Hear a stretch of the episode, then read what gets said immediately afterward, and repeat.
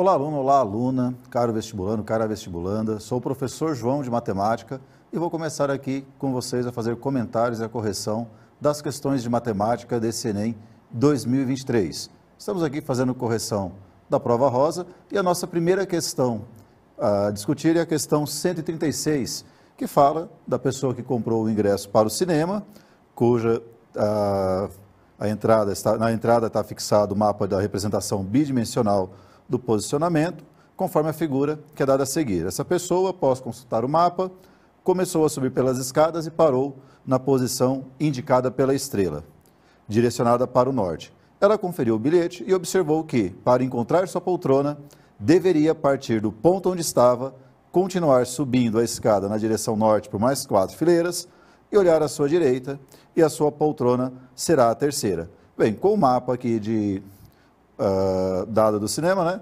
A estrela, ela está indicada aqui na posição da fileira E. Se ela precisa subir mais quatro é, fileiras, uma, duas, três, quatro, vai chegar na fileira I. Virando, né? À direita, no caso direita para o leste, terceira poltrona, pela numeração, fica fácil ver ali que é a poltrona I6. Nesse caso, então, para a questão 136, alternativa E. A próxima questão fala a respeito do metrô de um certo município que oferece dois tipos de tickets com colorações diferentes, um azul e o outro vermelho, sendo vendido em cartelas, cada qual com nove tickets da mesma cor e mesmo valor unitário. Duas cartelas de tickets azuis e uma cartela de tickets vermelhos são vendidas por R$ 32,40. Sabe-se ainda que o preço de um ticket azul menos o preço de um ticket vermelho é igual ao preço de um ticket vermelho mais 5 centavos. E aí ele pergunta qual é o preço em real de uma cartela de tickets vermelhos. Bem, nesse caso, pela primeira situação que nós temos, né? Cada cartela com nove tickets, sendo A o preço do ticket azul e V o preço do ticket vermelho, nós vamos ter aqui a formação de sistema. Duas vezes 9A, que duas cartelas de tickets azul, uma, cada cartela 9 tickets, mais nove vezes o valor do ticket vermelho, R$ 32,40. E na hora que ele fala, a diferença entre o preço de um ticket azul e o ticket vermelho é o preço de um ticket vermelho mais 5 centavos. Então, resolvendo esse sistema, nós vamos chegar ali que o valor unitário da, de cada ticket vermelho é 0,7, seria 70 centavos. Nesse caso, o preço de uma cartela com tickets vermelhos, 0,7 vezes 9, já que a cartela é vendida apenas em 9 tickets, dá um total de R$ 6,30. Então, para esse exercício, para essa questão, alternativa B. No próximo, é, questão 138, fala que o gráfico expõe alguns números da gripe H1N1 e entre as categorias que já estão completamente imuniza eh, imunizadas, temos ali a dos trabalhadores da saúde. Aí ele pergunta, de acordo com o gráfico, entre as demais categorias, a que está mais exposta ao vírus. Bem, nesse caso, né, a que está mais exposta ao vírus é que teve menor índice de cobertura vacinal, que seria ali a faixa entre 20 e 29 anos. Alternativa D para essa resposta. Bem, essa questão aqui, uma questão que já apareceu na segunda aplicação do Enem em 2010 e, nesse caso, como é uma questão que já apareceu em provas anteriores, ela poderá ser anulada pelo MEC por conta dessa situação. Mas vamos em frente. Questão 139, que traz a representação aí da construção de uma escada com três degraus, construída em concreto maciço e suas medidas são especificadas na figura, né? Aí ele fala, nessa escada os pisos e espelhos têm formato retangular e as paredes laterais têm formato de polígonos cujos lados adjacentes são perpendiculares. Pisos, espelhos e essas paredes laterais serão revestidas com cerâmica. A área a ser revestida em cerâmica em metro quadrado mede, bem, olhando aqui nessa situação, nós temos que olhar a área referente aos três pisos né, da figura, da escada. São três retângulos com dimensões de um metro de comprimento por 0,25 metros de largura. Como são três, dá o total de uma área de 0,75 metros quadrados. Também os três espelhos, que são retângulos com dimensões de 1 metro por 0,2 metros, 20 centímetros. Então, os três espelhos dá uma área de 0,6 metros. Já a área lateral é formada por três retângulos, um retângulo com 0,25 de base e 0,60 de altura Então, segundo retângulo, 0,25 de base por 0,40 de altura e o terceiro, 0,25 por 20. Nesse caso da escada, nós temos duas laterais dessa. Então, seria duas vezes a soma das áreas de cada um desses retângulos que são indicados na figura, retângulo 1, 2 e 3. Nesse caso, nós vamos chegar aqui na área das laterais, também como 0,6 metros quadrados, somando a área dos referente aos pisos, aos espelhos e a área lateral, chegamos em 1,95 metros quadrados, alternativa E para a questão 139. Na questão 140, conta ali de um supermercado que tem cinco caixas disponíveis para o pagamento e tem telas desse supermercado que apresentam o tempo médio gasto por cada caixa para iniciar e finalizar o atendimento de cada cliente, e o número de pessoas que estão presentes na fila de cada caixa em tempo real. E aí, um cliente que deseja passar a sua compra no menor tempo possível, ele deverá escolher um desses caixas para passar as suas compras. Né? E ele observa as informações nas telas. O caixa 1, 12 minutos de atendimento, 5 pessoas na fila. Caixa 2, tempo de atendimento 6 minutos, 9 pessoas na fila. Caixa 3, 5 minutos de atendimento e 6 pessoas na fila. O caixa 4, 15 minutos de atendimento e 2 pessoas na fila. E o caixa 5, 9 minutos de atendimento, 3 pessoas na fila. Nesse caso, para ele alcançar o objetivo, ele deve escolher qual caixa. Bem, calculando né, o tempo de atendimento pelo número de clientes, do caixa 1 vamos chegar em 60 minutos, no caixa 2, o tempo total para ele ser atendido, 54 minutos. No caixa 3, total de 30 minutos, o mesmo tempo do caixa 4. E no caixa 5, chegamos aqui, 9 minutos vezes 3 clientes, 27 minutos para começar o seu atendimento. Então, nesse caso, como ele quer o menor tempo possível, ele deve escolher o caixa 5, alternativa E, para a questão 140 da prova rosa. Continuando, né? Ele fala que tem ali um quadro que são tem figuras pintadas na sala de estar de uma residência, que representam as silhuetas de partes das torres de um castelo e, ao fundo, a de uma lua cheia. A lua foi pintada na forma de um círculo e o telhado da torre mais alta na forma de triângulo equilátero. Foi pintado sobrepondo parte da lua. Ele fala que o centro da lua coincide com um dos vértices do telhado da torre mais alta. Então temos a figura aí, e aí ele pergunta para a gente, né? A parte da lua que está escondida atrás da torre mais alta do castelo pode ser representada por um. Veja, gente, se o vértice né, da, do triângulo equilátero da torre mais alta coincide com o centro da circunferência, nós temos ali a formação de um setor circular, o que para essa questão 141, alternativa B, como resposta correta. Para a questão 142, ele traz aqui a planta baixa de um clube e a piscina representada por um quadrado cuja área real mede 400 metros. Ao redor da piscina será construída uma calçada de largura constante igual a 5 metros. Temos a figura ali indicando o que é piscina e o que é calçada. Aí ele pergunta qual a medida da área em metro quadrado ocupada pela calçada.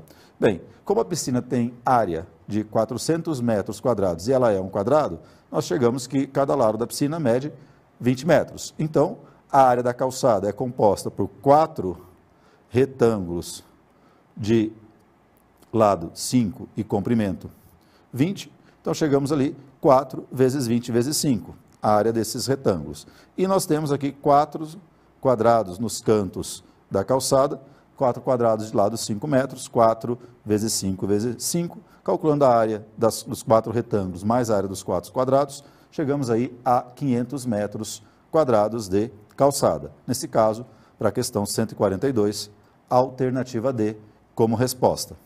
A próxima questão fala de uma pessoa que caminha por 30 minutos e utiliza um aplicativo instalado em seu celular para monitorar a variação da intensidade do sinal de internet recebido pelo aparelho durante o deslocamento.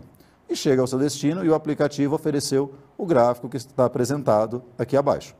Aí ele pergunta: para quantos minutos durante a caminhada o celular dessa pessoa ficou sem receber sinal de internet? É possível ver no gráfico, né, que ficou sem receber sinal de internet entre os, os instantes minutos 10 e 12 e entre os minutos 16 e 20. Então, nesse caso, ele ficou um total de 6 minutos ali sem receber sinal, o que dá para a gente alternativa A como resposta correta.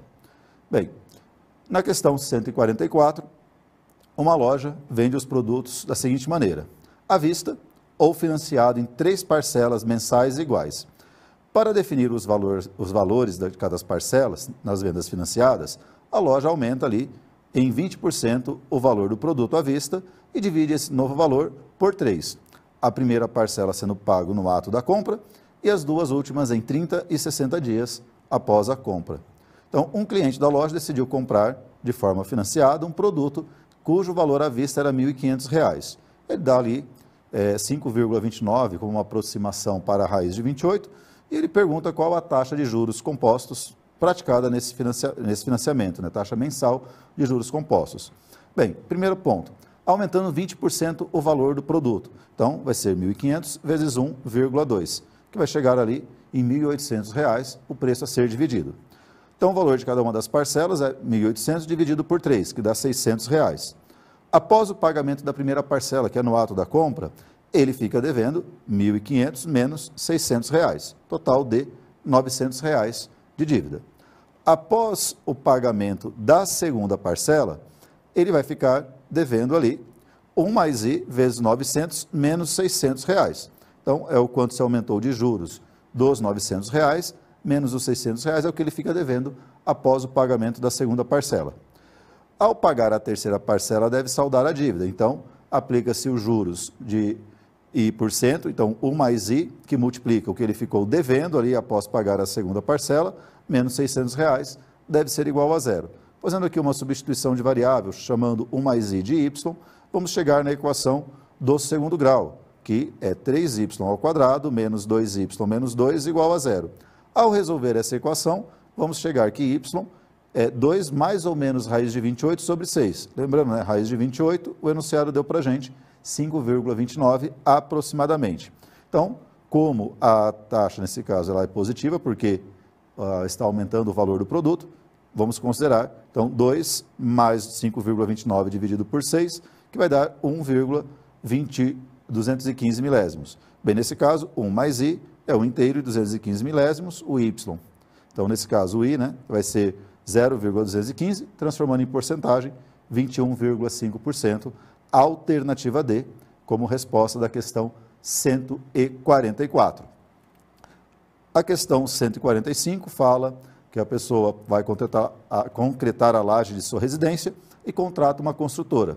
E essa empresa informa que o preço Y do concreto bombeado é composto de duas partes, uma parte fixa, que é chamada taxa de bombeamento, e uma taxa variável, que depende do volume X de concreto utilizado. Aí ele fala que a taxa de bombeamento, que é a parte fixa, né, o custo fixo do processo, é 500 reais, e que cada metro cúbico de concreto bombeado é de 250. Então, aqui é uma situação clássica né, de custo fixo mais custo variável. Vamos chegar aí, nesse caso, então, que, a partir do enunciado, a forma que vai dar ali a expressão do preço Y pago em função do volume X de concreto em metro cúbico é o 500, a parte fixa, mais 250 vezes X a quantidade de concreto, que vai dar para a gente a alternativa D como resposta da questão 145. A questão 146 fala de uma empresa de segurança domiciliar que oferece um serviço de patrulha noturna, na qual vigilantes em motocicletas fazem o monitoramento periódico das residências. A empresa conta, conta com uma base de onde acompanha o trajeto realizado durante as patrulhas e orienta o deslocamento da equipe de reforço quando necessário. Em uma dessas patrulhas, sem ocorrências, um vigilante conduziu sua motocicleta a uma velocidade constante durante todo o itinerário estabelecido, levando 30 minutos para a conclusão. De acordo com os dados registrados no GPS, alocado na motocicleta, a distância da posição do vigilante à base ao longo do tempo de realização do trajeto é descrito aí pelo gráfico. Aí ele pergunta para a gente, né? Qual é a vista superior da trajetória descrita pelo vigilante durante a patrulha? Então, é, representando a trajetória do motociclista no sistema de coordenadas cartesianas, né, que é dado pelo GPS, onde B representa a base de vigilância, nós vamos ter esse formato aqui que corresponde ao da alternativa A. Por quê? Quando a gente observa no intervalo de 0 a 10 minutos, ele se afasta da base de maneira constante. Então, sua trajetória é um segmento de reta indicado por BA. No intervalo de 10 a 20 minutos, ele permanece a uma distância constante de 3 km. Logo, deve ser considerado o arco de circunferência AC com raio 3 km. no intervalo de 20 a 30 metros ele se aproxima da base de maneira constante, então aí reafirma o porquê da alternativa A como resposta da questão 146. Na questão 147, fala dos estudantes que estão trabalhando ali para criar uma torneira inteligente que automatize sua abertura e seu fechamento durante a limpeza das mãos. A tecnologia funciona da seguinte forma: ao colocarem as mãos sobre a torneira, ela libera água durante 3 segundos para que a pessoa possa molhá-las. Em seguida, interrompe o fornecimento de água por 5 segundos, que seria o tempo ali para a pessoa ensaboar as suas mãos. E finaliza o ciclo liberando água para o enxágue por mais 3 segundos. Considerando o tempo T em segundo, o contado a partir do instante que se inicia o ciclo, e a vazão da água sendo constante, qual o gráfico que vai descrever melhor ali o volume de água acumulado em litro liberado por essa torneira durante o ciclo de lavagem em função do tempo? Bem, então temos ali as opções dos gráficos. Veja o seguinte, o gráfico que melhor representa ah, o que é descrito no texto é da alternativa B, pois nos intervalos de 0 a 3 e de 9 a 12 segundos, a inclinação da reta é a mesma. E no instante de 3 a 8 segundos, o volume de água acumulado é constante. Então, aí, questão 147, alternativa B como resposta. Questão 148, ele fala né, que ah, as características culturais variam de povo para povo. E há notícias de um povo que possui a forma de contar diferente das nossas, como indicado no quadrinho. Né? Então, ali, ah, dizia que Urapum representava o número 1, Ocosa o número 2, Ocosa, Urapum, número 3, Ocosa, Ocosa, o número 4 e assim por diante. Aí ele pergunta para a gente, né, segundo esse padrão de contagem, as representações dos numerais 5 e 7 nessa cultura devem ser respectivamente qual? Bem, de acordo com o enunciado e com a imagem, né, o sistema de numeração usa como base Urapum, representando o número 1, e Ocosa, número 2. E qualquer outro número é obtido pela soma da é, ideia de soma nessa base. Então vamos ver o exemplo aí, o 3, que seria 2 mais 1, Ocosa mais Urapum. O 4, 2 mais 2, ocosa mais ocosa. Então, o que seria o 5? 2 mais 2 mais 1. Então, ocosa, ocosa, urapum. E o 7? 2 mais 2 mais 2 mais 1, ocosa, ocosa, ocosa, urapum. O que dá para a gente, nesse caso da questão 148, a alternativa C como a resposta correta. Questão 149, né? fala que tem um tipo de semente que necessita de bastante água nos dois primeiros meses após o plantio. Então, o produtor pretende estabelecer o plantio no melhor momento ali para esse tipo de semente, nos meses de outubro a março. Após consultar a previsão do índice mensal de precipitação de chuva, IMPC, da região onde ocorrerá o plantio, para o período chuvoso 2020-2021, ele obteve os seguintes dados, né? Outubro, os dados de outubro, novembro, dezembro, janeiro e assim por diante.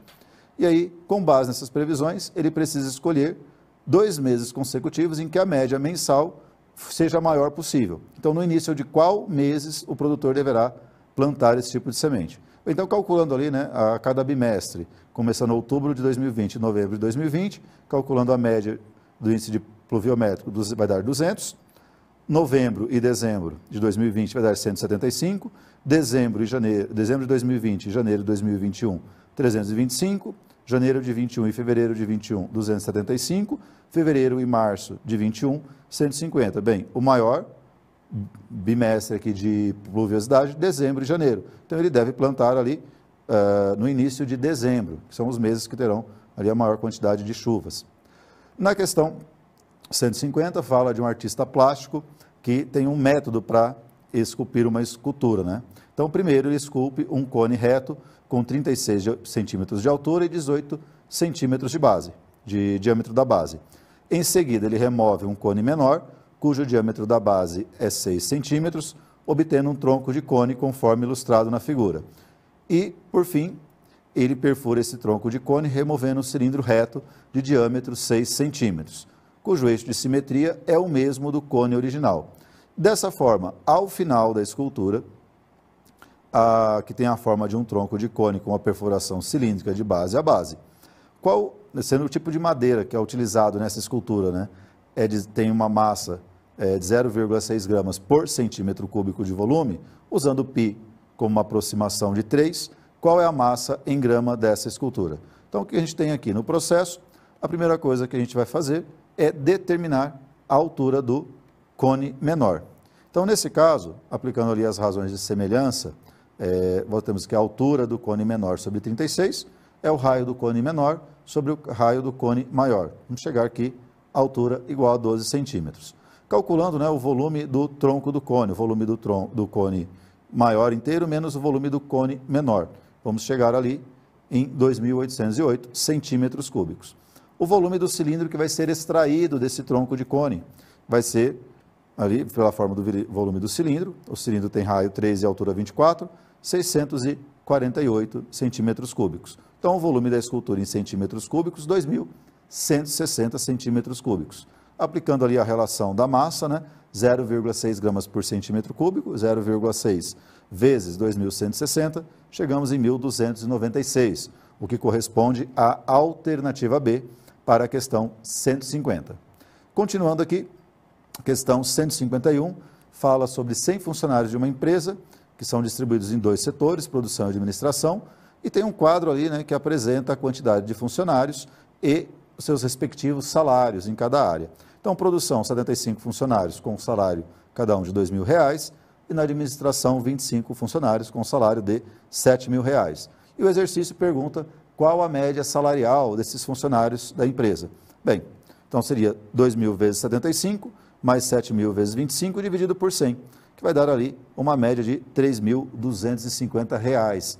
Dá para a gente, nesse caso, da questão 151, alternativa C, como resposta, 3.250 a média dos salários. Agora a questão 152. Fala que uma empresa, que é uma loja, né, querendo atrair mais clientes, anunciou uma promoção, que assim que o cliente realizar uma compra, ele pode ganhar o voucher para ser usado numa compra futura. E para ganhar o voucher, o cliente precisa retirar ao acaso uma bolinha de dentro de cada uma das urnas A e B disponibilizadas pelo gerente, nas quais há apenas bolinhas pretas e brancas. Atualmente, a probabilidade de se escolher ao acaso uma bolinha preta na urna A é de 20%, e a probabilidade de acontecer isso na urna B é de 25%. Ganha um voucher o cliente que retirar duas bolinhas pretas, uma de cada urna. Bem, com o passar dos dias, o gerente percebeu que, para a promoção ser viável aos negócios, era preciso alterar a probabilidade de acerto do cliente, sem alterar a regra da promoção. Para isso, resolveu alterar a quantidade de bolinhas brancas na urna B, de forma que a probabilidade de o cliente ganhar o voucher passasse a ser menor ou igual a 1%. E sabe-se que na urna B tem quatro bolinhas pretas e que, em ambas as urnas, todas as bolinhas têm a mesma probabilidade de serem retiradas. E pergunta qual o número mínimo de bolinhas que devem ser, bolinhas brancas que devem ser adicionadas à urna B. Bem, analisando ali, né? Se Y é o número de bolas na urna B. Como temos 25% de probabilidade de retirar uma bola preta, nós vamos ter ali que 4 bolas pretas na urna, 4 sobre y igual a 0,25, que dá um total de 16 bolinhas nessa urna. 4 bolas pretas, então 12 bolas brancas tem na urna B. Vamos chamar de x o número de bolas brancas a serem inseridas. Então, se eu colocar x bolas brancas nessa urna, nós temos ali a probabilidade 4 sobre 16 mais x. Como ele fala que a probabilidade deve, de retirar duas bolas pretas deve ser menor ou igual a 1, ele não mexeu na, urna, na primeira urna. Então a probabilidade de ser uma bola preta ainda é de 20%, 0,20. Vezes a probabilidade de tirarmos uma bola preta agora na urna com mais bolas brancas, 4 sobre 16 mais x, tem que ser menor ou igual a 0,01. O que dá para a gente que 4 sobre 16 mais x tem que ser menor ou igual a 0,05. Resolvendo essa inequação, nós vamos chegar que o x tem que ser maior ou igual a 64. Então, o número mínimo de bolinhas brancas a serem adicionadas é 64, que corresponde à alternativa C para a questão 152. Na questão 153, ele fala ali um texto sobre os perigos né, de dirigir após ingerir bebidas alcoólicas, porque dá uma perda na sensibilidade, na diminuição dos reflexos, e apesar ali da eliminação e absorção do álcool, depender de cada pessoa e de como o organismo de cada uma metaboliza essa substância, ao final da primeira hora após a ingestão, a concentração de álcool C no sangue corresponde aproximadamente 90% da quantidade Q de álcool ingerida. E a eliminação total pode demorar até 12 horas né, dessa substância. Aí ele pergunta para a gente, quais nessas condições, ao final da primeira hora, a ingestão da quantidade Q de álcool, a concentração pode ser expressa por qual expressão? Bem, como nós temos ali que após a primeira hora é, 90% da concentração permanece no organismo, então a, a concentração C vai ser 0,9 vezes Q, que seria a alternativa A para a questão 153. Na questão 154, ele fala que o investidor iniciante observou o gráfico que apresenta a evolução dos valores de duas criptomoedas em relação ao tempo. E ali nós temos no eixo ah, o valor da criptomoeda A em milhar de real, no eixo horizontal e no eixo vertical o valor da criptomoeda B. Então um ponto aqui, né? Qualquer ponto desse plano, ele tem ali o valor da moeda A e o valor da moeda B. E aí ele pergunta para a gente, durante horas consecutivas, esses valores foram observados em nove instantes, representado por horas exatas. Em quantos desses a criptomoeda A estava mais valorizada que a criptomoeda B? Lembrando, olha, chamamos ali um, o valor né, da criptomoeda A e criptomoeda B comparado pelo gráfico. Como é um ponto do par ordenado AB, eu quero que o A seja maior do que B. Nesse caso, observando o gráfico onde isso acontece, em quatro instantes. Então, em quatro instantes, que seria 9 horas, 12 horas, 13 horas e 14 horas, o que dá para a gente a alternativa B, 4. Então, questão 154, alternativa B. Questão 155, ele fala que a exposição a alguns níveis sonoros pode causar lesões auditivas. E por isso, uma né, em uma indústria são adotadas algumas medidas preventivas, de acordo com a máquina em que o funcionário opera e o nível N de intensidade do som, medido em decibel, ao, a que o funcionário lá é exposto.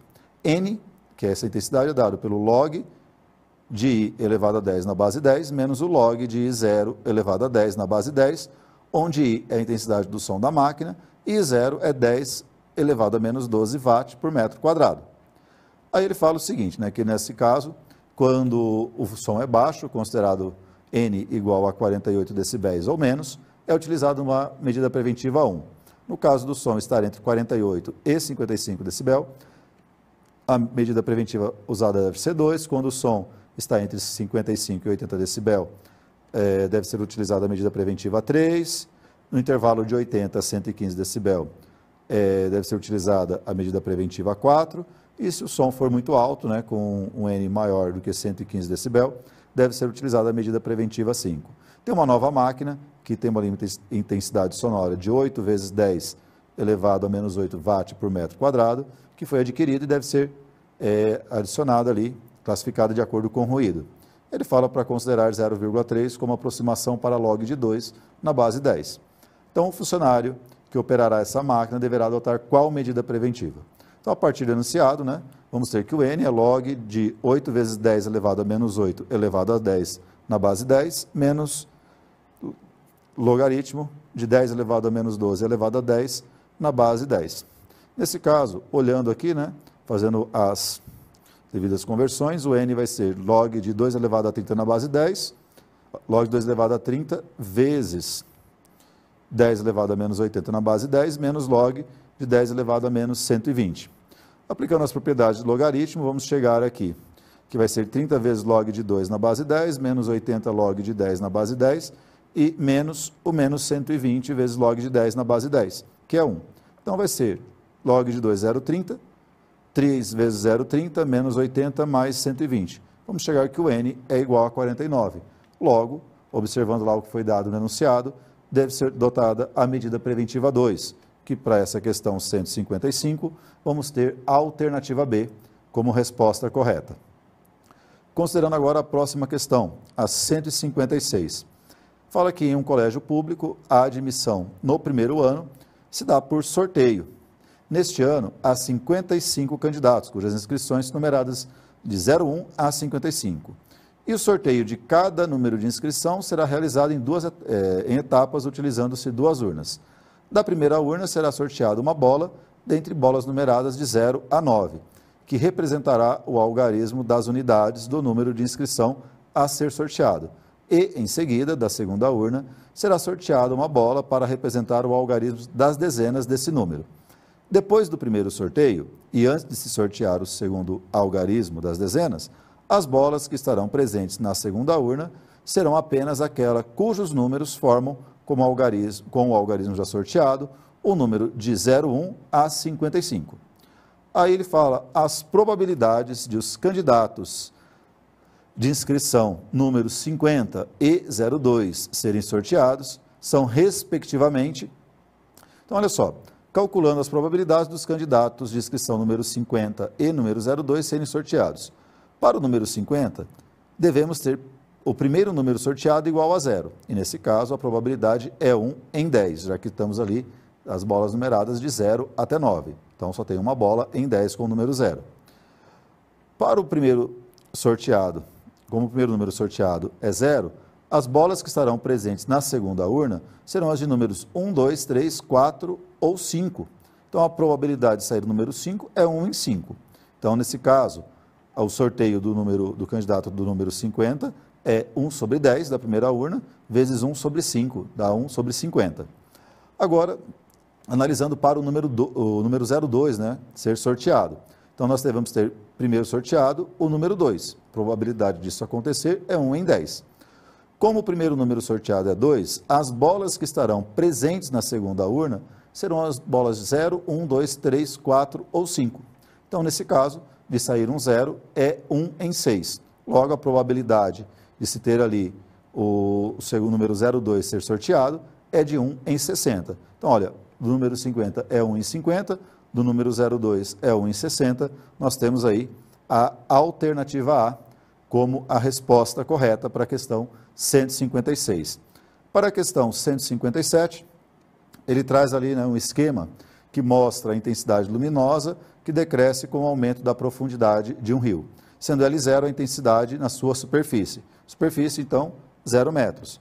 1 metro, 2 terços de L0, 2 metros, 4 nonas de L0, 3 metros, 8,27 avos de L0 e assim por diante. Ele pergunta, considerando né, que a intensidade luminosa diminui a cada metro acrescido segundo o mesmo padrão, qual vai ser a intensidade na profundidade de 6 metros? Bem, nesse caso, observando né, que a partir do enunciado para o primeiro metro, nós vamos ter ali 2 terços elevado a 1 vezes L0.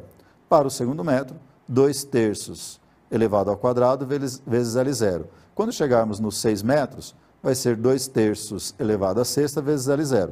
Bem, 2 elevado a sexta é 64, 3 elevado a sexta, 729. Vamos chegar aí 64 sobre 729 L0, o que dá para a gente, na questão 157, a alternativa D, como a resposta correta. Na questão 158, falando ali, analisando né, as vendas de uma empresa, o gerente concluiu que o montante diário arrecadado em milhar de real poderia ser calculado pela expressão Vx igual x ao quadrado sobre 4 menos 10x mais 105, em que os valores de x representam os dias do mês, variando de 1 a 30. Um dos fatores para avaliar o desempenho mensal da empresa é verificar qual é o menor montante diário V0 arrecadado ao longo do mês, e classificar o desempenho conforme as categorias apresentadas a seguir, em que as quantidades estão expressas em milhar de real. Ótimo, se for maior do que 24, bom, entre 20 e 24, normal, de eh, 10 até 20, ruim, de 4 a 10 e péssimo se o V0 for menor do que 4. Nesse caso, analisando qual seria a classificação do desempenho da empresa. Vamos ver aqui, olha, função do segundo grau, eu quero falar sobre o menor valor dela, é o valor mínimo. Bem, isso acontece, o valor mínimo, para o x do vértice. Então, vamos calcular o x do vértice dessa função. Então, que é menos b sobre 2a, então vai ser menos o menos 10 sobre 2 vezes 1 quarto. Vamos chegar que o menor montante diário ocorre no dia 20, no x igual a 20. Para calcular o menor montante, é só calcular a função para o x igual a 20. 20 ao quadrado dividido por 4, menos 10 vezes 20, mais 105. Vamos chegar aqui, nesse dia, ali que seria o dia do menor é, vendas possível, menor arrecadação, seria 5. Nesse caso, 5, pela tabelinha que foi dada, ali seria um dia ruim, né? maior ou igual a 4, menor do que 10, que dá para a gente, na questão 158, a alternativa D como a resposta correta. Pessoal, agora eu vou ficar por aqui, vai vir, um colega meu, o Rafael, para dar sequência nas, na correção de matemática com vocês. Espero que vocês até nesse momento aqui tenham visto que tenham ido bem na, na prova de hoje e desejo sucesso para vocês. Até uma próxima.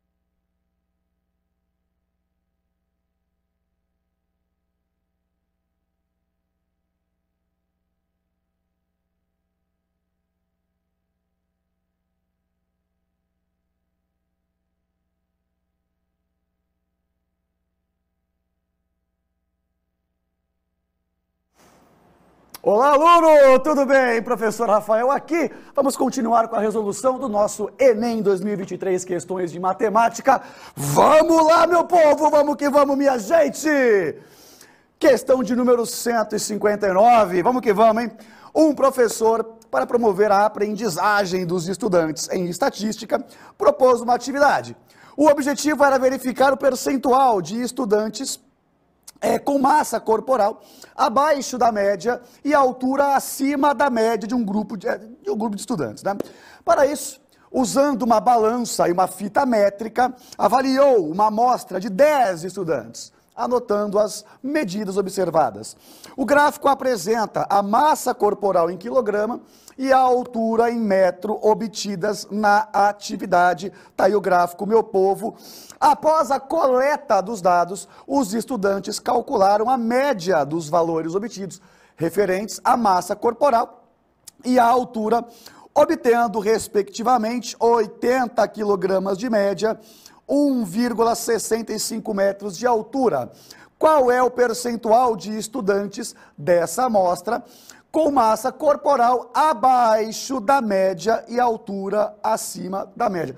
Meu povo, seguinte, ele falou pra gente que a massa corporal média é 80, certo? 80 é a massa corporal média, beleza? Então aqui, ó, massa corporal média, 80, ok? E ele colocou para a gente aí, meu povo, que é o seguinte: 1,65 metros né, é a média com relação à altura, ok? 1,65 metros é a média com relação à altura, ok, meu povo? E o que, que ele quer, minha gente?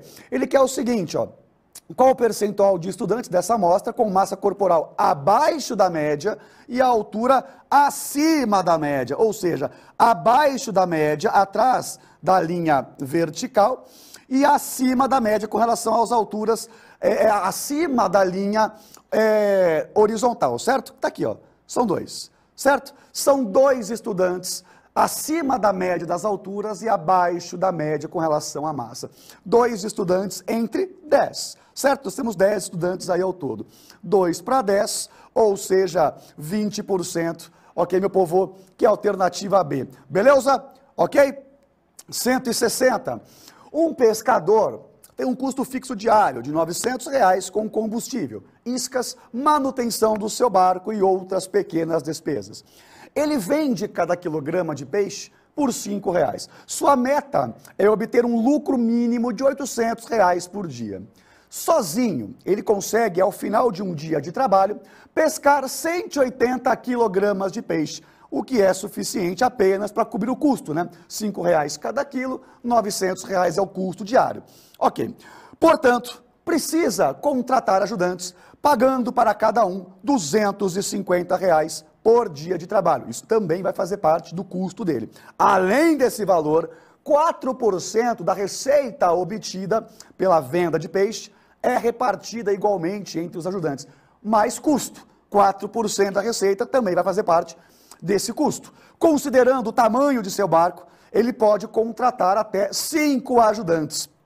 Ele sabe que com um ajudante, a pesca diária é de 300 quilogramas e que, a partir do segundo ajudante contratado, aumenta-se em 100 quilogramas a quantidade de peixe pescada por ajudante em um dia de trabalho. Meu povo, com um ajudante, ele consegue 300 quilos. A partir do segundo ajudante, 100 quilos por ajudante, ok? Beleza? Bem, a quantidade mínima de ajudantes que esse pescador precisa contratar para conseguir o seu lucro de 800 reais. Lucro, meu povo, é venda menos custo. Receita menos custo. Bem, galerinha, com relação à receita, bem, vamos supor que ele tenha N ajudantes, N ajudantes. Com um ajudante, ele consegue pescar 300 quilos.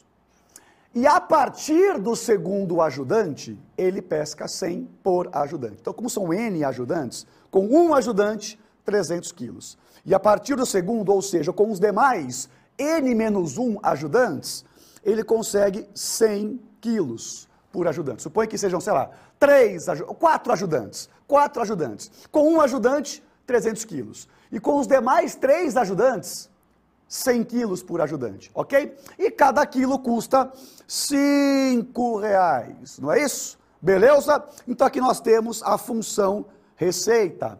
500N mais mil, né? N é o, é o, tanto de ajudante que ele vai ter aí.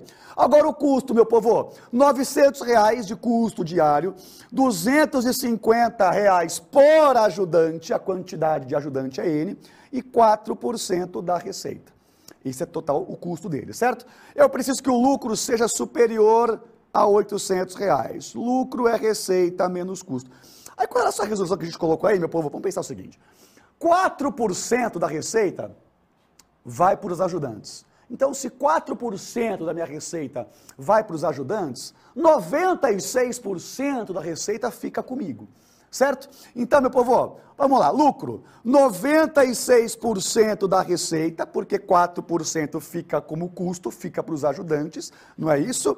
Menos 900 do custo diário e menos 250 por ajudante. Esse é o lucro, certo? o que sobrou da receita para mim, aí tira a despesa diária e tira o custo com os ajudantes. Eu preciso que esse lucro seja superior a 800. Meu povo, o R de N, né, a receita R de N, é 500N mais 1000. Você vai fazer a substituição, vai cair aí numa inequação do primeiro grau distributiva, você vai isolar o N, você vai chegar, meu povo, que N é maior ou igual 740 por 230, vai dar 3, alguma coisa, 3, vai dar um 3, alguma coisa, um valor quebrado, ou seja, meu povo, pelo menos 4 ajudantes eu preciso. Se a divisão é 3, alguma coisa, N maior ou igual que 3, alguma coisa, eu preciso de pelo menos 4 ajudantes, que é a alternativa D. Ok, meu povo? Beleza, próximo aí que é o 161. Um agricultor é informado sobre um método de proteção para a sua lavoura, que consiste em inserir larvas específicas de rápida reprodução. A reprodução dessas larvas faz com que sua população multiplique-se por 10 a cada três dias. E para evitar eventuais desequilíbrios, é possível cessar essa reprodução aplicando-se um produto X. O agricultor decide iniciar esse método com 100 larvas e dispõe de 5 litros do produto X, cuja aplicação recomendada é de exatamente 1 litro para cada população de 200 mil larvas. A quantidade total do produto X de que ele dispõe deverá ser aplicada tudo de uma vez, povo. Um litro para cada 200 mil larvas e tudo de uma vez tem que usar esse X aí, certo? Quantos dias após o início, iniciado esse método, o agricultor deverá aplicar o produto X? Ele começa com 100 larvas, né? Povo, então 100 larvas, primeiro, né? Se eu gasto um litro para cada 200 mil larvas, certo? Um litro, e nós temos 5 litros do produto, então quer dizer que quando eu tiver um milhão de larvas, eu vou conseguir gastar tudo. Um litro a cada 200 mil larvas, eu tenho 5 litros, então eu preciso de um milhão de larvas, não é isso? Quanto, em quantos dias eu tenho um milhão de larvas? Bem, no início eu tenho 100, e a cada três dias multiplica por 100. Então, povo, em seis dias eu vou ter aqui, ó, eu vou ter mil, você multiplica por 10 né, a cada três dias, não é isso? Então, em três dias, mil, em seis dias, 10 mil, em nove dias, aumentou três dias, multiplica por 10 a quantidade de larvas, né? Nove dias, 100 mil, e em 12 dias, multiplica de novo aí por 10, eu vou ter finalmente um milhão de larvas, onde eu vou conseguir usar os 5 litros desse produtinho X. Então são 12 dias, alternativa D, 162. Ao realizar o cadastro em um aplicativo de investimentos, foi solicitado ao usuário que criasse uma senha, sendo permitido o uso do, somente dos seguintes caracteres: algarismos de 0 a 9, são 10 algarismos, 26 letras minúsculas e maiúsculas do alfabeto, um total de 52 letras, 6 caracteres especiais. Bem, Três tipos de estruturas para a senha foram apresentadas ao usuário. Tipo 1, formada por quaisquer quatro caracteres distintos, escolhidos dentre os permitidos. No total, total, total aí, né, povo? Tipo 2, formada por cinco caracteres distintos, iniciando por três letras, seguidas por um algarismo e, ao final, um caractere especial. Tipo 3, formada por seis caracteres distintos, iniciando por duas letras, seguidas por dois algarismos e, ao final, dois caracteres especiais. Considere P1, P2, P3 as probabilidades de se descobrirem ao acaso, na primeira tentativa, as senhas dos tipos 1, 2 e 3, respectivamente. Nessas condições, o tipo de senha que apresenta a menor probabilidade de ser descoberto ao acaso na primeira tentativa é o. Povo, então, P1 é a chance de você sortear aquele, aquela senha do tipo 1. Então, vai ser 1 dividido pelo total de senhas do tipo 1, né, que é o meu espaço amostral. O P2 é a probabilidade de você acertar a senha do tipo 2, dentre as senhas do tipo 2. Ou seja, vai ser 1 dividido pelo total de senhas do tipo 2. Certo? Ok? Bem, então é o seguinte, meu povo. É, total de senhas do tipo 1, N1, total de senhas do tipo 2, N2 e assim por diante. Galera, o N1, eu quero o quê, meu povo? Eu quero quatro caracteres de qualquer tipo, certo? Tá aqui, o tipo do N1. Quaisquer quatro caracteres, eu não posso repetir caractere. Então é o seguinte, no total, povo, somando todos os tipos de caracteres aí, nós temos 68. Então, 68 para a primeira escolha, 67, 66 e 65 é o total de possibilidades para o primeiro tipo de senha, ok? Beleza? Aí no N2, o que, que ele fala para gente? Ó, ele quer cinco caracteres distintos, iniciando por três letras, eu tenho 52 letras, então 52, 51, 50, certo?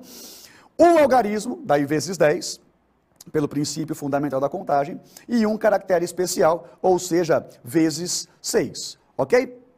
Beleza? Beleza. Daí é o seguinte, tipo 3, né? Formada por seis caracteres distintos, iniciando por duas letras, 52 vezes 51, ok? Dois algarismos, 10 vezes 9, e dois caracteres especiais, 6 vezes 5. Ok, minha gente? Primeiro, povo, qual é o tipo de senha que tem mais possibilidades, menos possibilidades? Primeiro, o N2, ele é maior do que o N3. Por quê? Seguinte, se você pegar a quantidade do N2, a quantidade do N3, meu povo, 52 com 52 você corta, 51 com 51 você corta, o 50 você corta com 10 vezes 5, o, o, o 6 você corta com 6, de um lado sobra 10, do outro sobra 9, certo? Então o N2 é maior do que o N3, ok? E vamos ver que o N1 é maior que o N2. Povo, veja os fatores que compõem o N1 e os fatores que compõem o N2. 10 vezes 6 é 60. Todos os fatores do N1 são maiores que os fatores do N2. O N1 é maior. Ok, povo? N1, N2 e N3 são, respectivamente, os espaços amostrais das probabilidades que eu quero calcular, povo.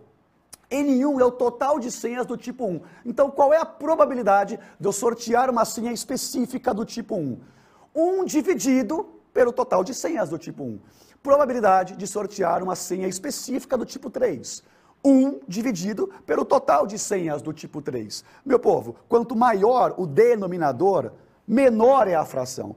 Como o N1 é maior que o N2, que é maior que o N3, 1 sobre N1 é menor que 1 sobre N2, que é menor que 1 sobre N3. Então a probabilidade de sortear uma senha específica do tipo 1 é menor que as demais probabilidades. Ok? Beleza? Então, a alternativa A de melhor vingador. Beleza? Ok? Os números figurados pentagonais provavelmente foram introduzidos pelos pitagóricos por volta aí do século V a.C., né? As figuras ilustram como obter os seis primeiros deles, sendo os demais obtidos segundo o mesmo padrão. Olha lá, 1, 5, 12, 22, 35, 51 tem um padrão.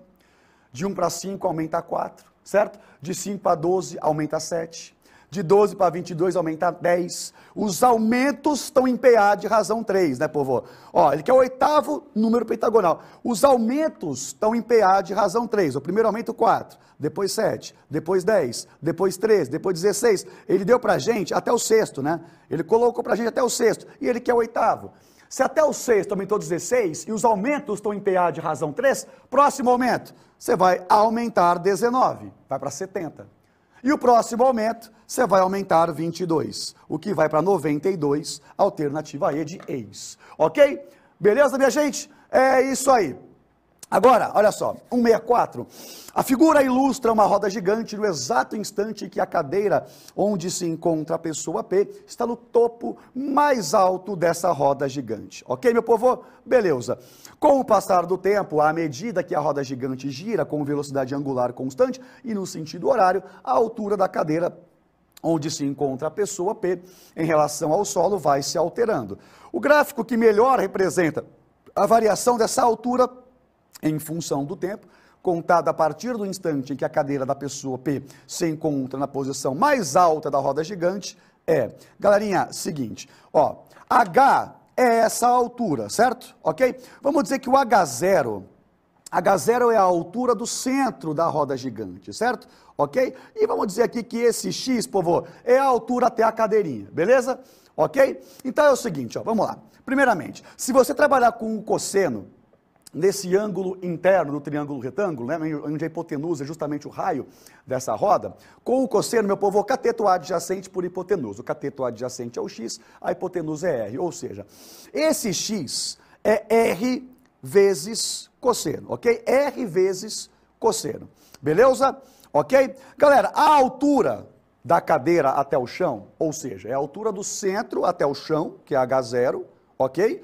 E a altura, a distância né, do centro até a cadeirinha, que é o x. Então a altura total é h0 mais x. E o x é R vezes cosseno. Tudo isso para a gente perceber que a altura da cadeira, né, com relação ao, ao solo, está em função de um cosseno. É um gráfico que representa uma cossenoide, que é a alternativa A, mais uma vez, ok?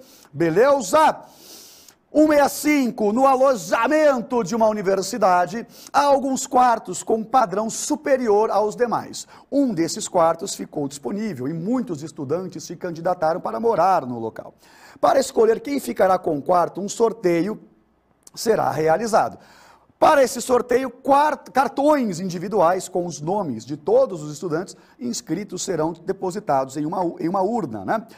É, sendo que, para cada estudante de primeiro ano, será disponível um único cartão com o seu nome.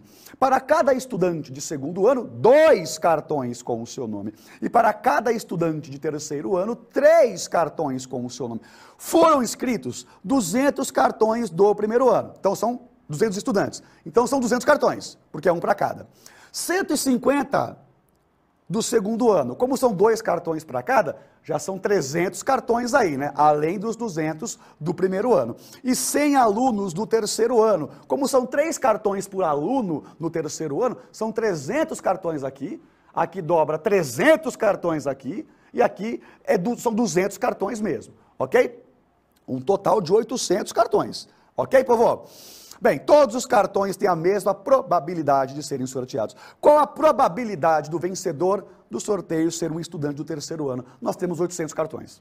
200 cartões do primeiro ano, 300 cartões do segundo ano, que é dois para cada, 300 cartões do terceiro ano, porque é três para cada. Então, povo, são 300 cartões do terceiro ano, dentre 800 cartões totais. Portanto, 3 oitavos, que é a alternativa E de melhor vilão da Disney. Ok, meu povo?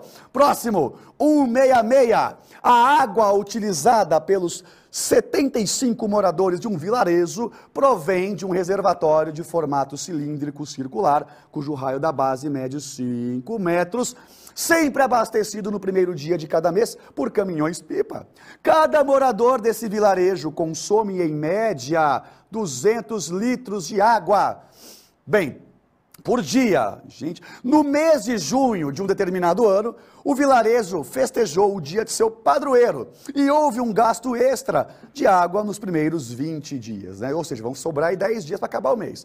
Passado esse período, as pessoas verificaram a quantidade de água presente no reservatório e constataram que o nível de coluna, o nível da coluna da água estava com um metro e meio. Lembra, né? Porque a base do cilindro é de 5 metros de raio e a altura da água no cilindro estava com um metro e meio. Dá para eu saber quanto de água ainda tinha no reservatório. Decidiram então fazer um racionamento de água durante os 10 dias seguintes. Considere 3 como aproximação para pi. Qual é a quantidade mínima de água em litros que cada morador, em média, deverá economizar? Não vão mais consumir 200 litros por dia, tem que consumir menos, de modo que o reservatório não fique sem água nos próximos 10 dias. Meu povo, o negócio aqui é o seguinte: 5 metros raio da base do cilindro e tem um, metro e meio ainda de água né, na altura desse reservatório. Então, a área da base pi raio quadrado vezes a altura, nós temos 112,5 metros cúbicos, ou seja, 112.500 litros ainda. São 75 moradores. 112.500 litros para 75 moradores Cada morador ainda pode consumir 1.500 litros nesses 10 dias restantes. Cada morador, 1.500 litros nesses 10 dias restantes. São 10 dias, 1.500 litros, cada morador pode consumir 150 litros por dia. A média de consumo deles era de 200. Vão ter que economizar. Vão ter que gastar agora 150, ou seja, vão ter que economizar 50 litros por dia. Ok, meu povo, alternativa A de melhor vingador mais uma vez. 167. Em janeiro do ano passado, a direção de uma fábrica abriu uma creche para os filhos de seus funcionários, com 10 salas, cada uma com capacidade para atender 10 crianças a cada ano. Cada sala né, atende 10 crianças aí, né? Bem, as vagas são sorteadas é, é, entre os filhos dos funcionários inscritos, enquanto os não contemplados pelo sorteio formam uma listinha de espera. No ano passado, a lista de espera teve 400 nomes. E nesse ano, cresceu 10%, foi para 440, né, povo? Beleza? A direção da fábrica realizou uma pesquisa e constatou que a lista de espera para o próximo ano terá a mesma quantidade de nomes da lista de espera desse ano. Decidiu então construir ao longo desse ano novas salas para a creche, também com capacidade de atendimento para 10 crianças cada, de modo que o número de nomes na lista de espera no próximo ano seja 25% menor. Eu quero derrubar 25% dessa lista. Então eu preciso dar vaga para esses 25%. Lembra, povo, total de crianças na lista, 440, porque foi 10% maior, né? 400, 10% desse aumento, o total 440. E eu quero derrubar esse número em 25%, eu preciso alocar 25% dessa galera. Ok, povo? Então, 25% de 440, eu preciso alocar. Certo, meu povo? Preciso juntar, preciso dar, dar jeito nisso aí, certo? E cada sala consegue ocupar, né? A gente consegue colocar 10 alunos por sala. Ok, povo? Beleza. 440 você vai dividir por 100, vai multiplicar por 25, você vai calcular 25%, né? De 440, que é o quê? 110 certo? Eu preciso da vaga, se eu quero derrubar em 25%, eu preciso alocar 110. 110 crianças eu preciso alocar. Cada sala cabe 10, então eu preciso de 11 salas, alternativa B do Backstreet Boys. Ok, 168. A foto mostra a construção de uma cisterna destinada ao armazenamento de água. Uma cisterna como essa, na forma de cilindro circular, reto com 3 metros quadrados de área da base. Foi abastecida por um curso d'água com vazão constante. O seu proprietário re registrou a altura do nível da água no interior da cisterna durante o abastecimento em diferentes momentos de um mesmo dia, conforme o quadro. Olha que bonitinho! Depois do povo, qual foi a vazão em metro cúbico por hora? Do curso d'água que abasteceu a cisterna. A área da base, 3 metros quadrados. Está no texto. E, meu povo, olha só, como a vazão é constante, em duas horas, de 6 horas, onde o nível da água era meio metro, com 8 horas foi para 1,1 metros. Bem, em duas horas, a altura subiu aí 0,6, não é isso? Foi 0,6, ok? Em duas horas a altura foi de 0,6. Qual foi o volume dessa água então, povo? Área da base vezes altura. Área da base, 3 metros quadrados. A altura em duas horas foi 0,6, ou seja, 1,8 metro cúbico, não é isso? Volume de água em duas horas, 1,8 metro cúbico. A vazão é constante, se em duas horas 1,8 metro cúbico, em uma hora, você vai dividir por 2, 0,9 metros cúbicos por hora. Ok? 0,9 metro cúbico por hora, já que em duas horas foi 1,8. Ok, minha gente? Alternativa C de segundo melhor Vingador. Chegou a alternativa C. 169. Num certo momento de um jogo digital, a tela apresenta a imagem representada na figura. O ponto Q1 representa a posição de um jogador que está com a bola. Os pontos Q2, Q3, Q4, Q5 e Q6 também indicam posições de jogadores da mesma equipe. E os pontos A e B indicam os dois pés da trave mais próximas dele, né? No momento da partida retratado, o jogador Q1 tem a posse da bola, que será passada para um dos outros jogadores das posições, né? Q1, Q2, Q, no caso Q2, Q3, Q4, Q5 ou Q6, certo? Cujo ângulo AQNB tem a mesma medida que o ângulo alfa AQ1B. O ângulo AQ1B, que é o jogador Q1 que vai passar a bola, tem que ser o mesmo ângulo que A QN e B. QN é o jogador que vai receber a bola. Precisa que o ângulo seja o mesmo, né, povo? Qual é o jogador que vai receber a bola? Galera, o Q1, por exemplo, veja que o Q1, ele é um ângulo inscrito de uma circunferência. Está vendo aqui? Ele é ângulo inscrito de uma circunferência. Ok?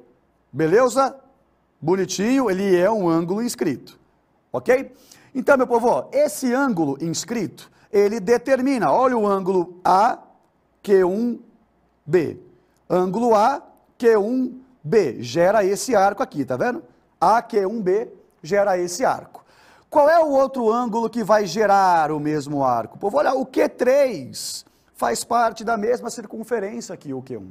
Então quer dizer que o ângulo AQ3B vai determinar o mesmo arco. Então, povo, A Q1B e A Q3B são ângulos inscritos da mesma circunferência, gerando o mesmo arco. São ângulos congruentes. É o Q3, meu povo. Olha só aqui na resolução. É o Q3, tá vendo? O Q1 e o Q3 pertencem à mesma circunferência, determinam o mesmo arco AB. São ângulos inscritos da mesma circunferência, girando o mesmo arco. São ângulos congruentes. Perfeito, meu povo. Alternativa D de Bon Jovi. Beleza? 170. O triângulo da figura é denominado triângulo mágico. Nos círculos escrevem-se os ângulos, os, perdão, os números de 1 a 6, sem repetição, com um número em cada círculo. O objetivo é distribuir os números de forma que as somas dos números em cada lado do triângulo sejam iguais. Ok? Considere que os números colocados nos vértices do triângulo estejam em PA de razão 2. Então, gente, é de 1 a 6, né? Então, eu posso colocar 1, 3 e 5 nas, na, na, nos vértices, vamos dizer assim, ou 2, 4 e 6, PA de razão 2. E aí, meu povo, tem duas formas de você montar. Preenchendo 4, 6 e 2 do primeiro triângulo, você consegue uma soma 10 em cada lado. Preenchendo aqui com 3, 5 e 1, no segundo triângulo, você consegue somar 11 em cada lado. Então nós temos aí somente duas soluções possíveis. Uma em que as somas de cada lado são iguais a 10 e outra em que as somas são iguais a 11, ok? Beleza? 171. O gerente de uma fábrica pretende é, comparar a evolução das vendas de dois produtos similares, 1 e 2. Para isso, passou a verificar o número de unidades vendidas de cada um desses produtos em cada mês. Os resultados dessa verificação para os meses de abril e junho a junho são apresentados na tabela.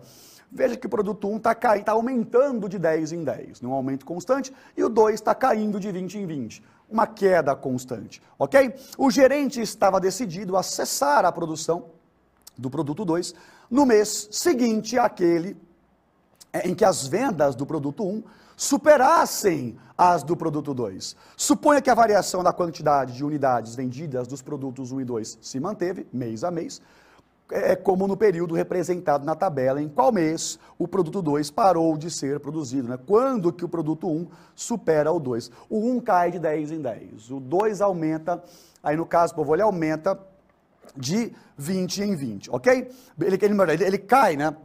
Quer pegar aqui, ó? Ele cai de 20 em 20 e o 1 aumenta de 10 em 10, beleza? Ok? Então, meu povo, o negócio aqui é o seguinte, eu colocar aqui um 190. Então é o seguinte, aumenta de 10 em 10 e cai de 20 em 20. Então, ó, em julho, nós vamos ter aqui 110 para o produto 1, 130 para o 2. Em agosto, o produto 1 aumenta 10 e o produto 2 diminui 20. Nesse mês de agosto, o produto 1 supera o 2. O 2 para de ser produzido, portanto, é a alternativa D. Ok, minha gente? 172. Uma empresa de transporte faz regularmente um levantamento do número de viagens realizadas durante o dia por todos os 660 motoristas cadastrados em seu aplicativo. Em um certo dia, foi gerado um relatório por meio de um gráfico de barras, no qual se relacionaram a quantidade de motoristas com a quantidade de viagens realizadas até aquele instante no dia. Comparando os valores da média, mediana e da moda da distribuição das quantidades de viagens realizadas pelos motoristas cadastrados, obtém-se média, moda e mediana da distribuição da quantidade de viagens. Então quer dizer que o número de motoristas vão ser os pesos. Meu povo, moda, informação que mais aparece. Moda da quantidade de viagens. Três viagens realizadas é a informação que mais aparece. São 65 motoristas que fizeram três viagens cada. É a informação que mais aparece. É a nossa moda. Ok? Galera, mediana. Tem que colocar na ordem crescente. Está aqui uma tabelinha, né? Uma viagem foram 10 motoristas, duas viagens, 10 motoristas, três viagens, 55 motoristas. Foi um total de 160 motoristas, né? Ok? Então, foram 160 aí viagens ao todo, certo? Ok? 160, você vai colocar em ordem crescente, mediana, tem que fazer o rol, ordem crescente, como está aqui. Bem, as, como é uma quantidade par de informações, povo, mediana, você olha para a informação do meio. Quantidade par de informações, tem duas informações no meio. Quais são elas? São 160 informações? Então é a informação de posição 80 e 81 que você vai olhar, que são as informações do meio. 80 e 81. As 10 primeiras informações, uma viagem, certo? As próximas 10 informações, duas viagens. Já são 20 informações. As próximas 55 informações, três viagens. Já são 75 informações. Quer dizer que a informação 75 é a informação três viagens. Povo, as próximas 25 informações são quatro viagens, né? Então quer dizer que desde a informação 76 até a informação 100 é, é, é, é quatro, a, a, a, são quatro viagens. Como a, informação de número 80 e a informação de número 81 vai compor a mediana, as duas informações são iguais a 4.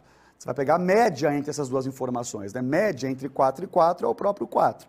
Então, povo, a mediana é igual a 4. Beleza? Ok? Que é a informação de posição 80 e 81 são informações 4 e 4. Beleza? E a média, meu, média de tudo, né? São 160 informações. Você vai somar tudo e dividir por 160. Claro que é média ponderada, né, povo? A informação 1 apareceu 10 vezes, o peso é 10. A informação 2 apareceu 10 vezes, o peso é 10. A informação 4, como exemplo, apareceu 25 vezes, o peso é 25. A informação 7 apareceu 10 vezes, o peso é 10. Então, média ponderada. E claro, que a soma dos pesos vai dar 160, porque é o total de informações. Foram 665 viagens no total. 665 viagens. Ok, povo? São 160 é, motoristas, né? Então, uma média de 4,15. Ok, povo? É a média de viagens. Beleza? Então, nós temos aí a alternativa E. A média é maior que a mediana, que é maior que a moda E de ex. Bem, Vamos lá, 173. Uma pessoa pratica quatro atividades físicas: caminhar, correr, andar de bicicleta e jogar futebol, como parte de seu programa de emagrecimento. Essas atividades são praticadas semanalmente de acordo com o quadro, que, é, que, que apresenta o número de horas diárias por atividade por dia de semana, número de horas eh, gastos aí por cada atividade. Ela deseja comemorar seu aniversário e escolhe o dia da semana em que o gasto calórico com as atividades físicas praticadas for maior. Para tanto, considera que os valores dos gastos calóricos das atividades por hora são as seguintes, né? 248 é, calorias né, por hora ao caminhar, 492 ao jogar bola. Então, o dia da semana em que será comemorado o aniversário tem que ver todos, né, povo? Por exemplo, segunda-feira, né? É uma hora que ela gasta caminhando, né? E por hora, 248 calorias. Correr na segunda-feira, meia hora ela gasta correndo. E ela perde de caloria 764. Segunda-feira ela não anda de bicicleta, né? Claro, para cada hora que anda de bicicleta, 356 calorias, mas ela não anda de bicicleta na segunda-feira. E na segunda-feira ela gasta duas horas jogando futebol e para cada hora ela gasta 492 calorias, um total de 1.614 calorias. Pega, por exemplo, a quarta-feira, ela não caminha, né? Para cada hora de caminhada, 248 calorias, mas ela não caminha na, na quarta-feira. Ela corre uma hora e meia, né? Uma hora e meia. E para cada hora, 764 calorias. Uma hora andando de bicicleta, 356 calorias por hora. Meia hora aí, jogando futebol. 492 calorias por hora, um total de 1.748 calorias. Você vai fazer esse cálculo com todos, aí percebe com a soma que quarta-feira é o dia em que ela gasta a maior quantidade de calorias. Alternativa C, meu povo. 174, a cada bimestre a diretora de uma escola compra uma quantidade de folhas de papel ofício proporcional ao número de alunos matriculados. No bimestre passado, ela comprou 6 mil folhas para serem utilizadas pelos 1.200 alunos. Nesse bimestre, alguns alunos cancelaram a matrícula e a escola tem agora 1.150 alunos. Bem, 1.150 alunos, são 1.200 alunos para 6 mil folhas. 1.150 alunos, povo, 1.150 alunos, o que, que vai acontecer aqui? Ó? Nós vamos ter, então, com regrinha de 3, 5.750 folhas, ok? Diminuiu o número de alunos, diminuiu o número de folhas, regrinha de três. Ok? A diretora só pode gastar 220 reais nessa compra. E sabe que o fornecedor da escola que vende as folhas de papel ofício, ele vende né, em embalagens de 100 unidades e R$ reais cada embalagem. Assim será preciso convencer o fornecedor a dar um desconto à escola, de modo que seja possível comprar a quantidade total de papel necessária para o bimestre com os 220 reais, né, povo? O desconto necessário no final, né, no, no preço final da compra, em porcentagem pertence ao intervalo. Meu povo, então é o seguinte, ó, são 5.750 folhas para os 1.150 alunos, que nós calculamos, né? Bem, os pacotes vêm com 100 unidades. Se são 5.750 folhas em pacotes de 100 unidades, eu preciso de 57,5 pacotes. Quantidade de pacotes é um valor inteiro. Preciso de 58 pacotes. Cada um custa R$ reais de acordo com o texto. Então eu vou gastar 232 reais, mas eu só tenho 220. Preciso de R$ reais de desconto. A pergunta é o desconto percentual. Em porcentagem, qual que é o desconto? Eu preciso de um desconto de R$ reais em cima de 232. 12 representa quantos por cento de 232? Você vai fazer, minha gente, uma regra, vai fazer do jeito que você quiser, né? Obviamente. Aqui, optamos aqui por regra de 3, né? 232 é o 100% e o 12 representa o X, ok? Beleza? 5,17% aproximadamente, bate com o intervalo da alternativa A. Beleza? 175, alguns estudos comprovam que os carboidratos fornecem energia ao corpo preservam as proteínas estruturais dos músculos durante a prática de atividade física e ainda dão força para o cérebro coordenar os movimentos, o que de fato tem impacto positivo no desenvolvimento é, do praticante. Né?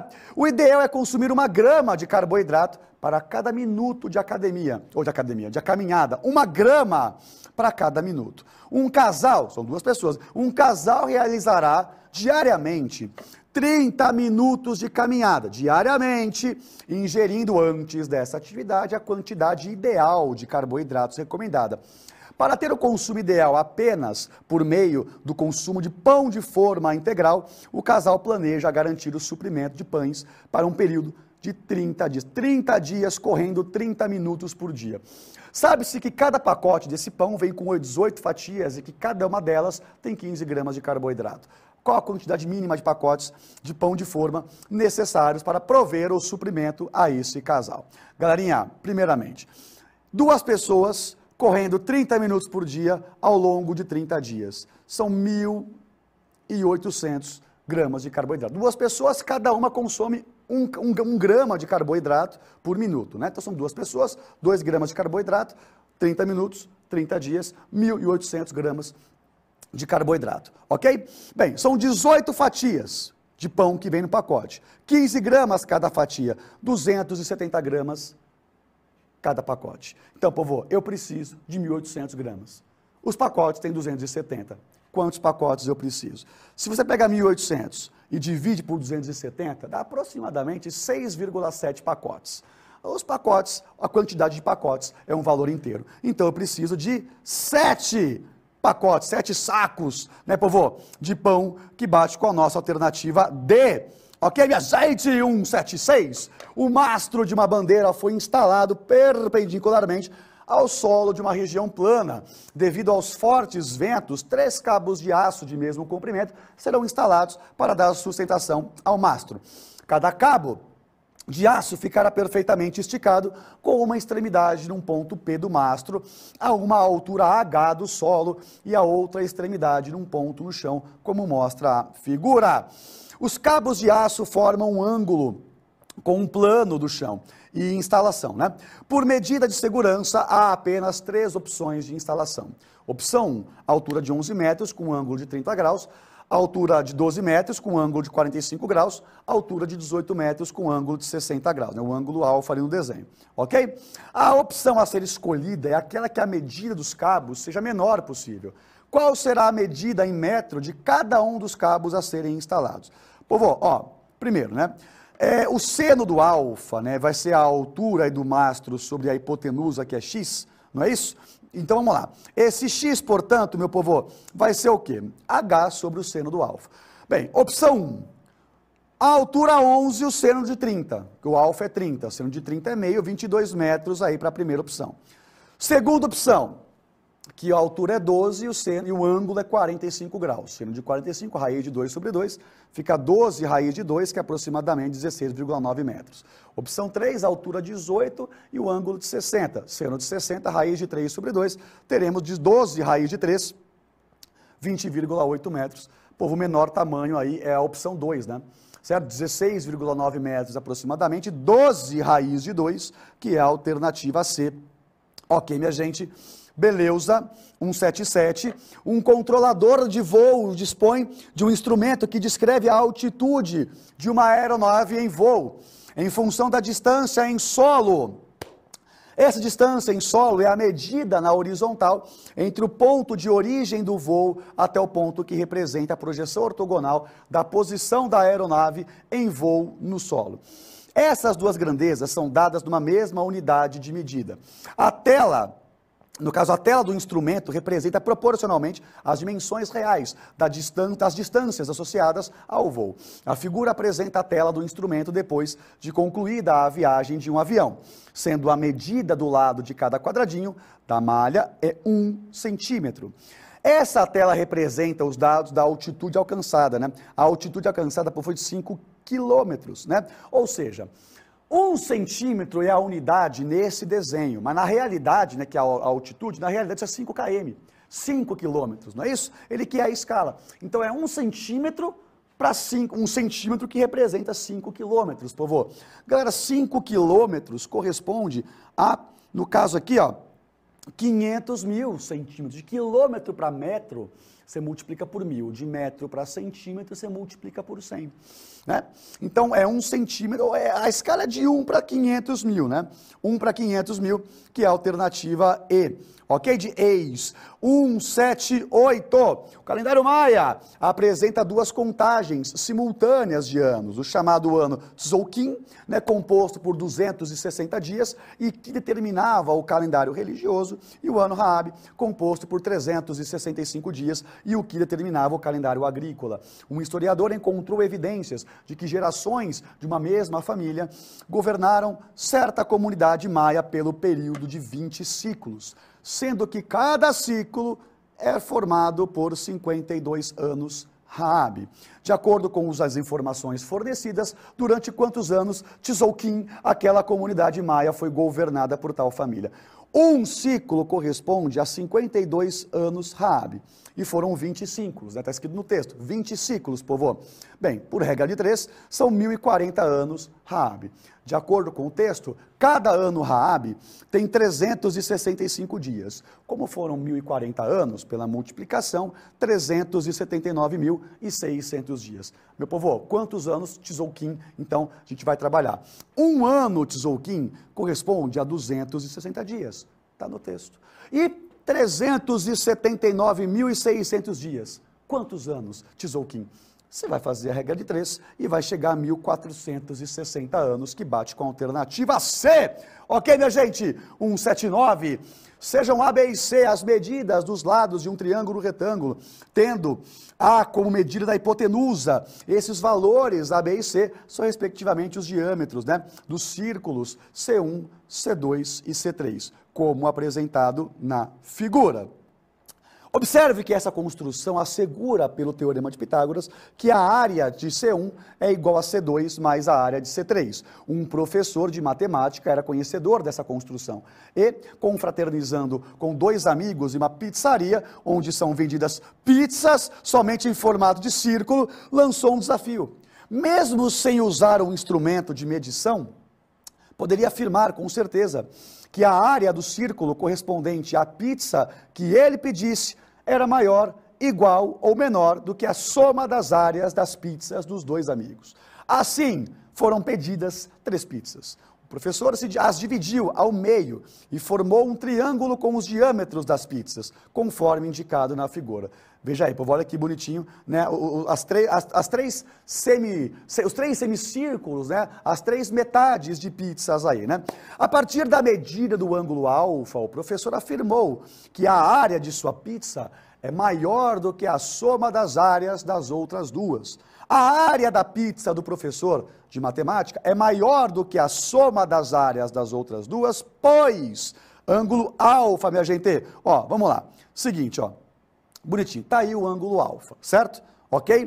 Preciso mostrar que a área da, da, da pizza do professor né, é, é, maior que a soma das outras duas. Qual é a condição para o alfa? Galera, pela lei dos cossenos, aplicando lei dos cossenos aqui no, no A, né? Você vai isolar, o, aqui no, usando o alfa, você vai isolar o lado oposto, né? O que, que nós temos? Começa com aquele Pitágoras, né? A quadrado igual B quadrado mais C quadrado menos duas vezes B vezes C, já que eu isolei o A, vezes cosseno do ângulo oposto, cosseno do alfa. Certo? Eu quero trabalhar com as áreas. Então eu vou multiplicar tudo por π sobre 4. Multiplica tudo por π sobre 4. Nós vamos ter essa configuração multiplicando tudo por π sobre 4, ok? Bem, 2 com 4 aqui dá para simplificar, minha gente? Aí é o seguinte, todas as frações têm a quadrado sobre 4. Colocando o expoente 2 em evidência, é como se fosse a sobre 2 ao quadrado, né? a sobre 2 ao quadrado, certo? Pi a sobre 2 ao quadrado, que é a área de metade da pizza do professor. Pi sobre é, vezes b sobre 2 ao quadrado, que é a área de metade da pizza de um amigo. E pi c sobre 2 ao quadrado, que é a área da outra da metade da pizza do outro professor, né? Já que os raios a sobre 2, c sobre 2 e b sobre 2 pelos diâmetros, eu sei os raios. Ok, povo? Então é o seguinte, eu quero que a área da metade da pizza do professor seja maior, certo? Que a soma dos outros dois. Então eu preciso, povo, que quando eu somar as áreas das pizzas dos amigos, e vou fazer menos, tá vendo aqui, ó, menos, eu preciso tirar alguma coisa. Eu preciso que isso aqui seja positivo, né? Certo? Eu preciso dessa informação. Eu preciso que esse negócio seja positivo, minha gente ok? Beleza? Porque se for positivo, eu vou garantir essa subtração, ok? De boa? Beleza? Então nós temos aí, ó, no caso o menos π, né? Menos π vezes b vezes c vezes cosseno de alfa sobre 2, certo? Que é maior do que, eu preciso que seja positivo, ok, minha gente? Como eu preciso que seja positivo, e eu já tenho, por exemplo, o, o π, que é um valor negativo, que não, não que ele seja negativo, eu tenho menos π, né? Menos π no, no, no, conjunto da obra um valor negativo, B e C são medidas, são valores positivos, então, minha gente, eu preciso, nesse caso, que o cosseno do alfa seja negativo, certo? Preciso que o cosseno do alfa seja negativo, ok? Bem, é, é, sendo alfa um ângulo interno de um triângulo qualquer, né? E eu preciso que o cosseno seja negativo, e o cosseno é negativo no segundo quadrante. Segundo quadrante, meu povo, ou seja, ângulo obtuso, eu preciso, portanto, que esse alfa, no caso, seja um ângulo obtuso, ok? De 90 a 180 graus. Porque se ele for um ângulo obtuso, o cosseno vai ser negativo, e sendo o cosseno negativo, essa fração inteira vai ser positiva, que é o que eu preciso, ok? Beleza? Que bate com a alternativa C. Beleza? Daí nós temos a 180. Entre maratonistas, um parâmetro utilizado é o de economia de corrida. EC. O valor desse parâmetro é calculado pela razão entre o consumo de oxigênio em mililitro por minuto e a massa em quilograma. Povo, então é a razão de milímetro por minuto e a massa de quilograma do atleta correndo a uma velocidade constante. O maratonista, visando melhorar a sua performance, auxiliado por um médico, mensura o seu consumo de oxigênio por minuto à velocidade constante. Com base nesse consumo e na massa do atleta, o médico calcula o EC do atleta. A unidade de medida da grandeza descrita pelo parâmetro é. Meu povo, seguinte, né? Ele fala que a razão de milímetro por minuto por quilograma. É divisão de fração, né? Milímetro por minuto por quilograma. Mantém a primeira, inverte a segunda, aí multiplica. Você tem milímetro, ou melhor, é, é mililitro, né? Por minuto quilograma, que bate com a alternativa B. Ok, minha gente? Beleza? Alternativa B. E é isso aí, meu povo. Nossa resolução Enem 2023. Espero que vocês tenham ido super bem. Cuide-se muito bem. Tchau, tchau e até a próxima.